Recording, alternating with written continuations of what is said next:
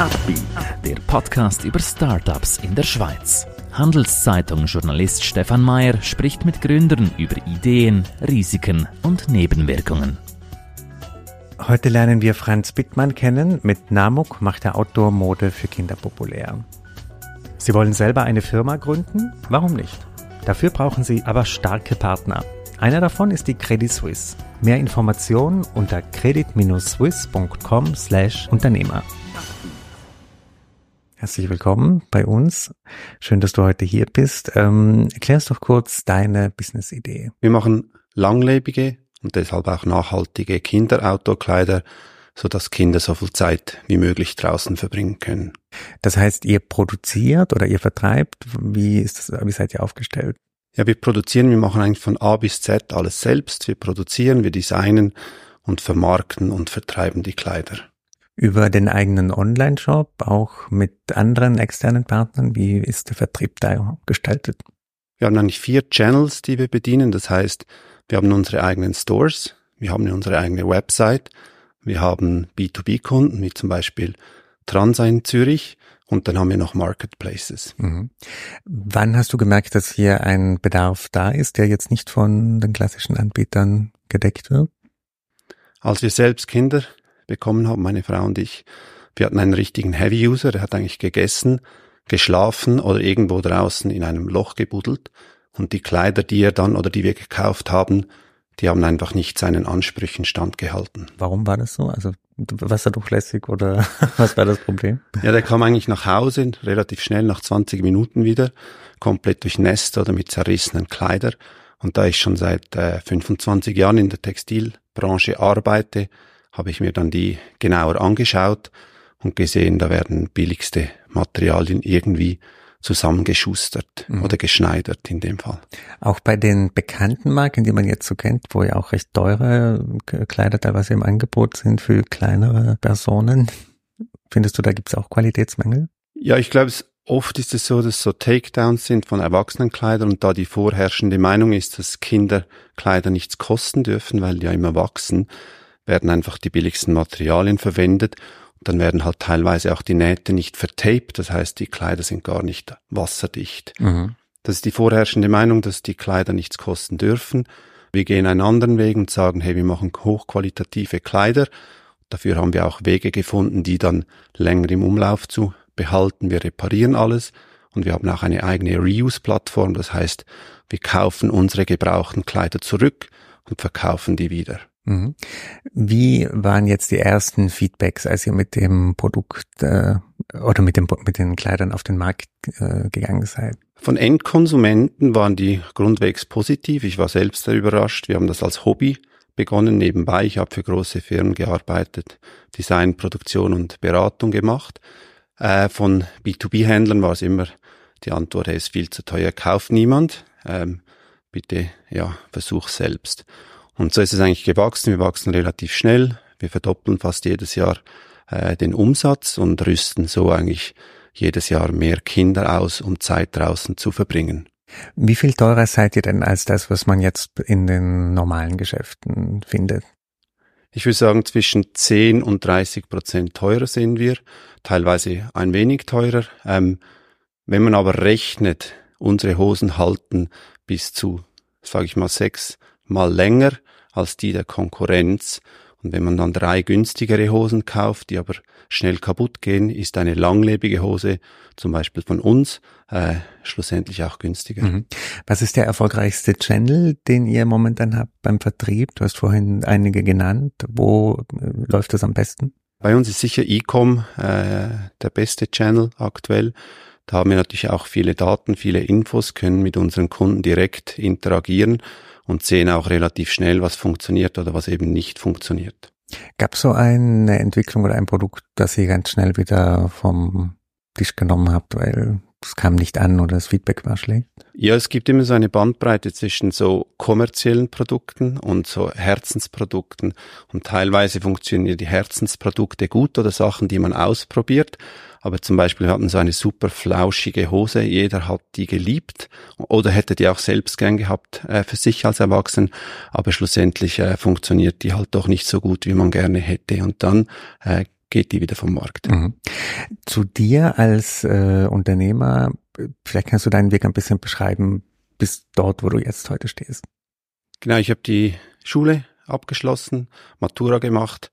Nebenbei habe ich mit Nähen begonnen, weil ich einfach individuelle Kleider wollte, also nicht das Abstange kaufen wollte. Das hat damals so gut funktioniert. Snowboarden war extrem hip. Ich habe dann die Marke Eleven gegründet. Wir sind schnell gewachsen, hatten etwa 300 Läden in 17 Länder, die wir bedient haben. 2011 ähm, ging dann Snowboarden rasant wieder runter. Ich habe die Firma behalten, aber die Marke aufgehört.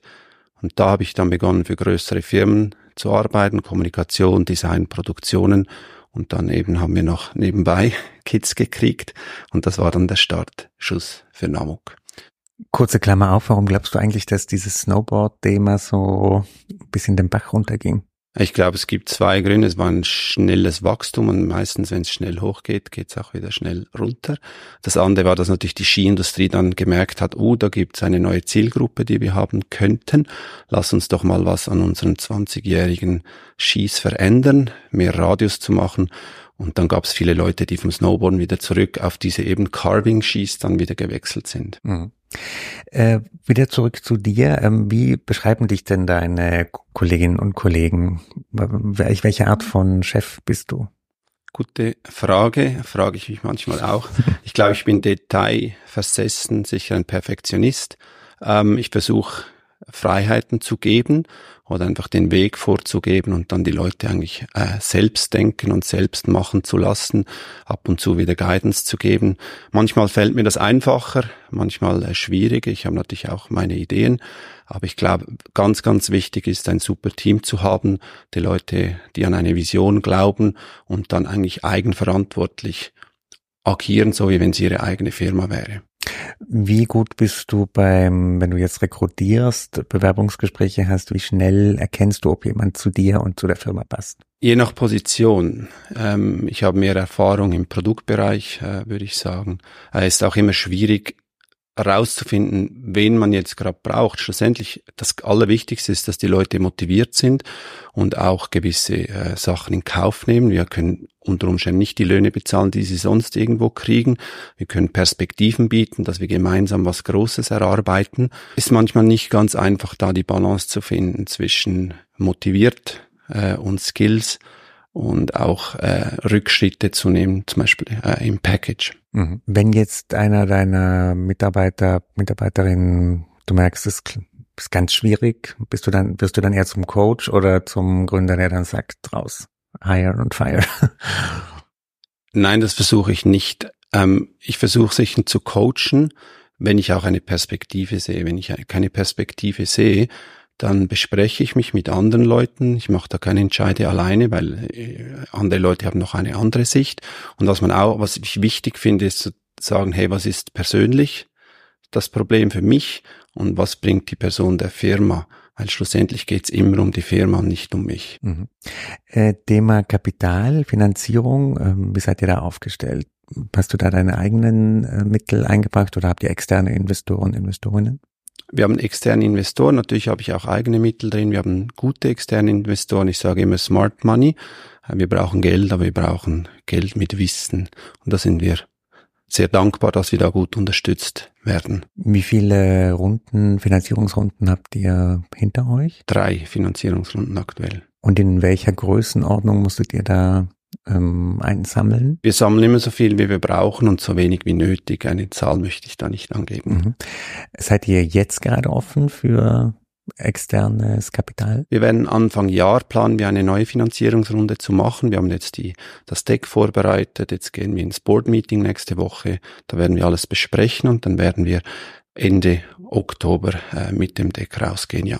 Was wäre da so der ideale Investor, Investorin? Was, was müsste der mitbringen über das Geld hinaus? Ich glaube, man muss an unsere Vision äh, glauben. Für uns ist wichtig, dass die Investoren, die wir an Bord haben, verstehen, was wir machen und nicht einfach auf schnellen Profit aus sind. Äh, und dann sicher auch genügend groß denken. Wir sind zwar eine Schweizer Firma, aber wir sind bereits jetzt im Ausland tätig, Deutschland, USA. Und wir haben das Gefühl, dass wir das in allen relevanten Märkten skalieren können.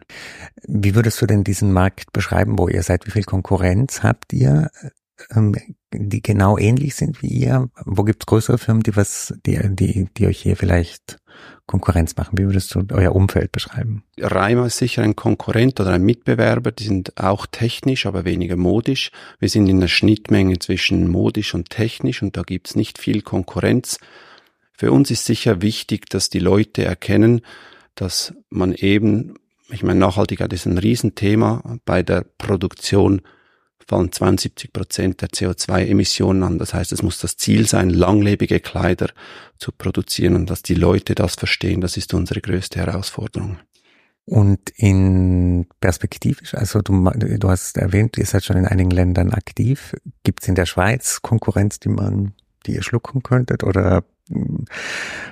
wie würdest du sagen, wo steht ihr in fünf Jahren? Was sind so eure langfristigen Chancen? Nein, schlucken möchten wir eigentlich niemand. Äh, wir möchten unseren eigenen Weg gehen. Was uns immer interessiert, ist natürlich die, das Produktportfolio zu erweitern. Wir arbeiten mit Lova zusammen, haben eine Collab, mit Keen kommt nun eine Collab oder auch mit Giro. Das heißt, wir suchen uns eher Partner, um zu wachsen und gehen unseren Weg weiter und versuchen nicht Konkurrenten aufzukaufen. Was ist euer größtes Problem momentan? Die Ressourcen, würde ich mal sagen, wir haben, wir haben diverse Stellen offen. Wir können nicht so schnell äh, wachsen, wie wir gerne würden, weil uns auch personelle Ressourcen fehlen. Und dann ist es immer die gleiche Problematik. Dann arbeiten die Leute, die aktuell bei uns arbeiten, halt sehr viel, weil sie mehr abdecken müssen und dann kommt eine neue Person und die hat dann auch einen immensen, eine immense To-Do-Liste. Das ist die größte Herausforderung.